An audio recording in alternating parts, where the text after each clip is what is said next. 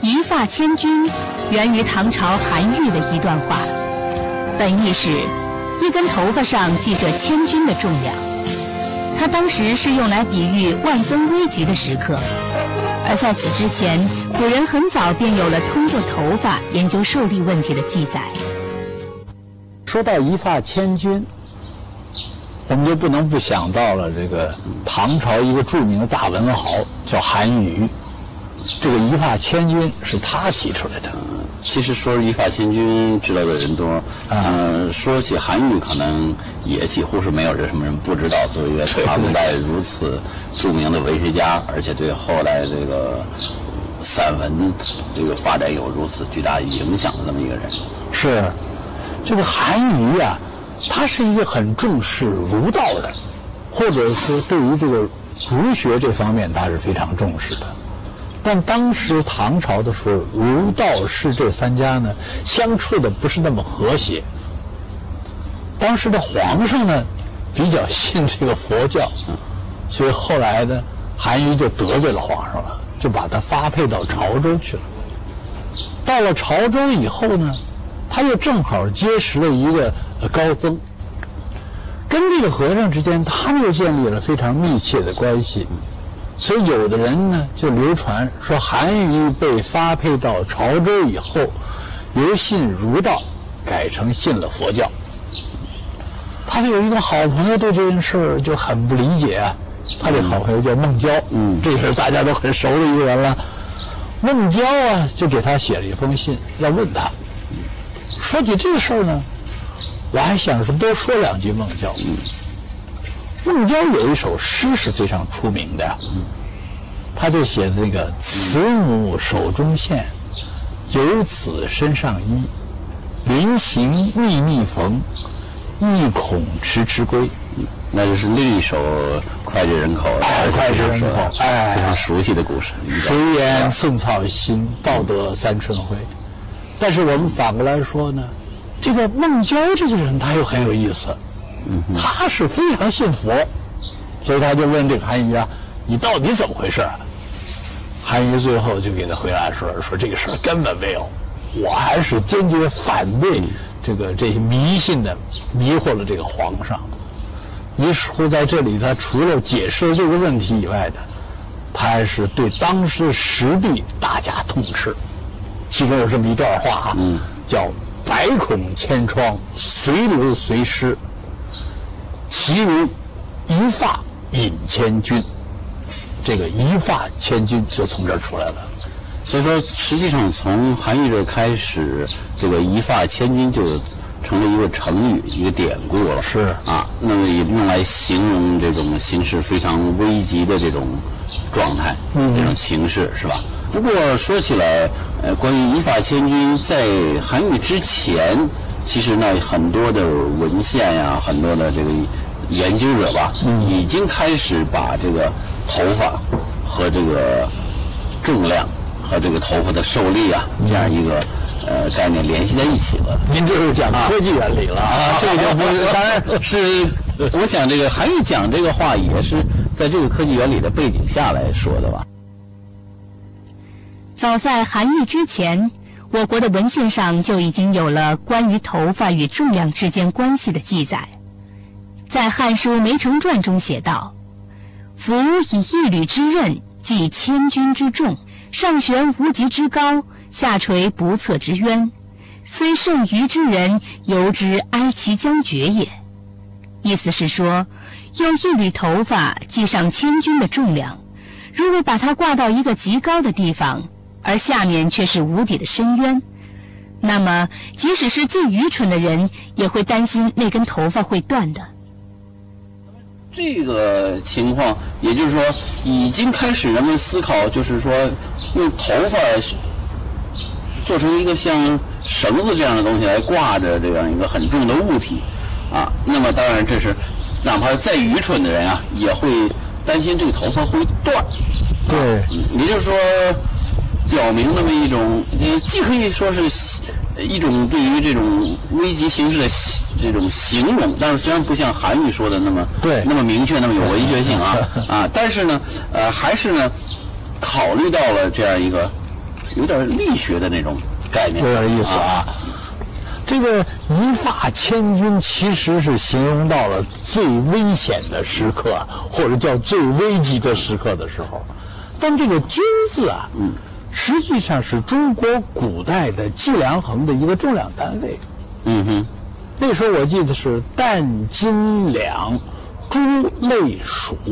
对，哎，那么这个钧呢，和蛋和斤之间它都有密切的关系。下代吧就开始已经有了这个概念了。不过，呃，像金呐、两啊这些概念，咱们我们今天还能够听到，还有一个延续。呃，像蛋啊、呃这个钧呐这样一些计量的单位，我们今天就好像不是很熟悉了。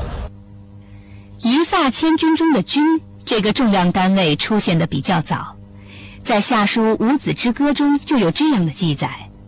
观旦和钧，王府则有，由此说明钧在夏代就已经产生了。到了秦代，秦始皇发出统一度量衡的诏书，度量衡单位得到了统一。当时规定，一担等于四钧，一钧等于三十斤，一斤等于十六两，一两等于二十四铢。不过，古代的斤两与现代的不同，一斤只有二百五十六克。这样算来，如果在秦汉时期，一钧相当于现在的七千六百八十克，千钧也就应该有现在的七点六八吨了。那古代人对这个钧还有点偏爱是吧。嗯，可能有这个，但是也很难说啊因为钧倒不是最大的一个计量单位啊一担是最大。是啊，所以这个钧的概念呢是比较大的一个单位。哦呃，这个单位像这个担呐、钧呐等等，呃，一直大概沿用到清朝末年吧，大概才被慢慢就废止不用了。所以现在又过了这么久，人们一般说起来，有有时候就不知道这个钧是一个什么东西了。啊，实际上在过去很长的历史时期呢，一直是一个比较常用的一个计量单位。您是研究物理的，我是研究力学的。我说我们大家对这个数字可能都很敏感啊。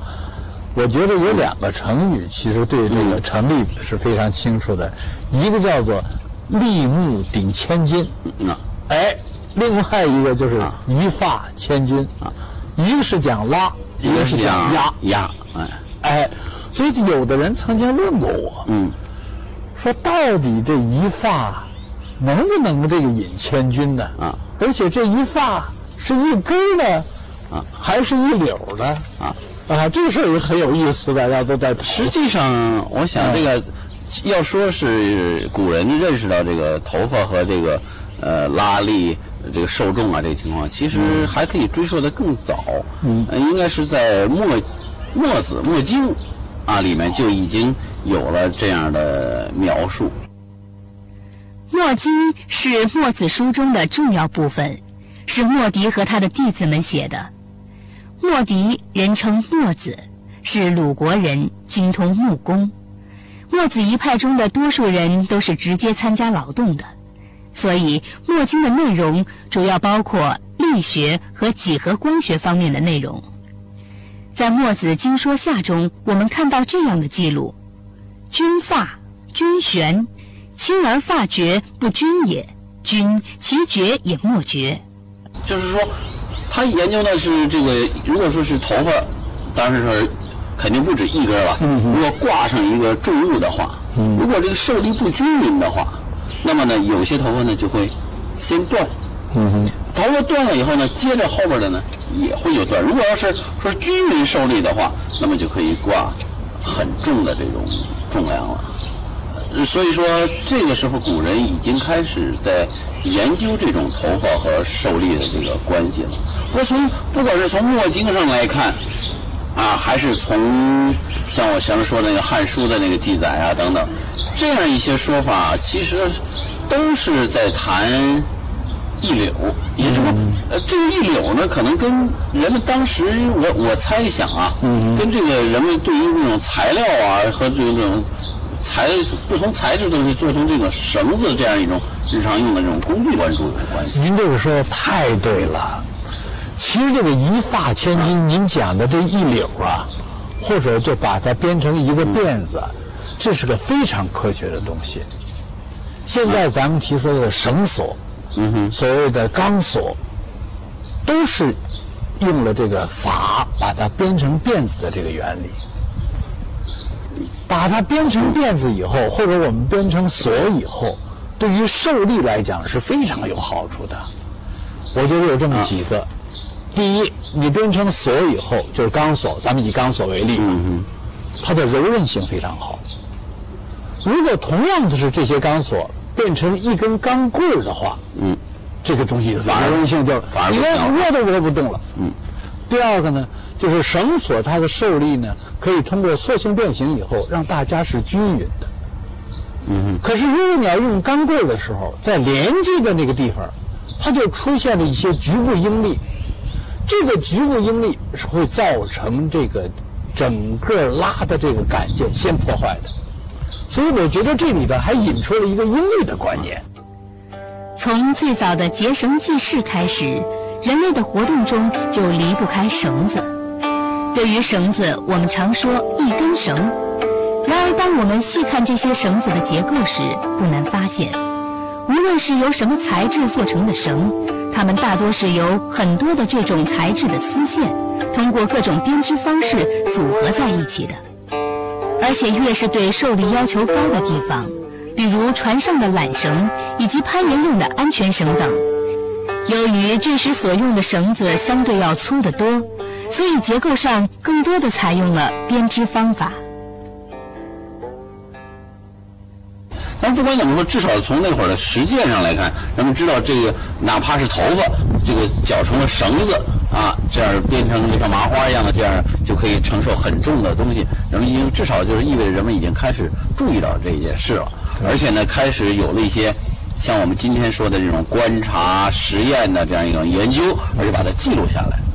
所以这我觉得这么说起来呢，它跟我们今天理解这个“一发千钧”的这个词啊，呃，就好像有一点差异了。我们今天好像更有一种文学性的那种理解，好像就是那么一根头发似的。嗯，其实你想，呃，按照这个千钧这概念，也是好几吨呐。这个虽然这个重量换算是不等的，有的时候七吨，有的是啊十几吨啊。对对对你再结实的头发。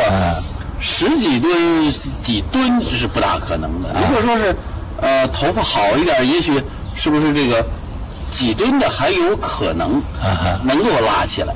否则的话，一根头发这么重，你你就是说，不是说形容一个很危急的将掉要掉没掉的那种情况，根本就不可能拉起来。所以我倾向于认为，就是说，实际上古人是原来是在说一缕头发是一个发绳一发千钧，我跟您说个题外话，啊。这个发与发可是大不一样啊。嗯，小孩的那个胎毛，他就受不了多大劲儿。年轻人的那个头发，我曾经看过一个资料啊，他说你把它断面切开以后，它外皮儿是一个鞘，里面是红的，它的传递能力非常强。老年人的白头发，你切开了这个断面以后，它只有外面的一个鞘，中间是空的。我也跟您说实话，我这头发是焗过油的。这个呢，外头是一个壳，里边是黑的，嗯，就相当于里头灌了沥青了。这不同的头发的受力的强度相差的是非常多的。所以这一发千金，如果要是年轻人的好头发扎成一个辫子，确确实实能拉起来很多。所以一发千钧，从物理学上来讲，从力学上来讲，还是有可能的。不过不管怎么说，呃，这个头发和这个受力等等这样一个演变，一直到说到最后，人们呃，当时我们今天在说一发千钧的时候，好像呃这些东西都隐藏在背后了，完全就是成了一个普通的呃一个形容。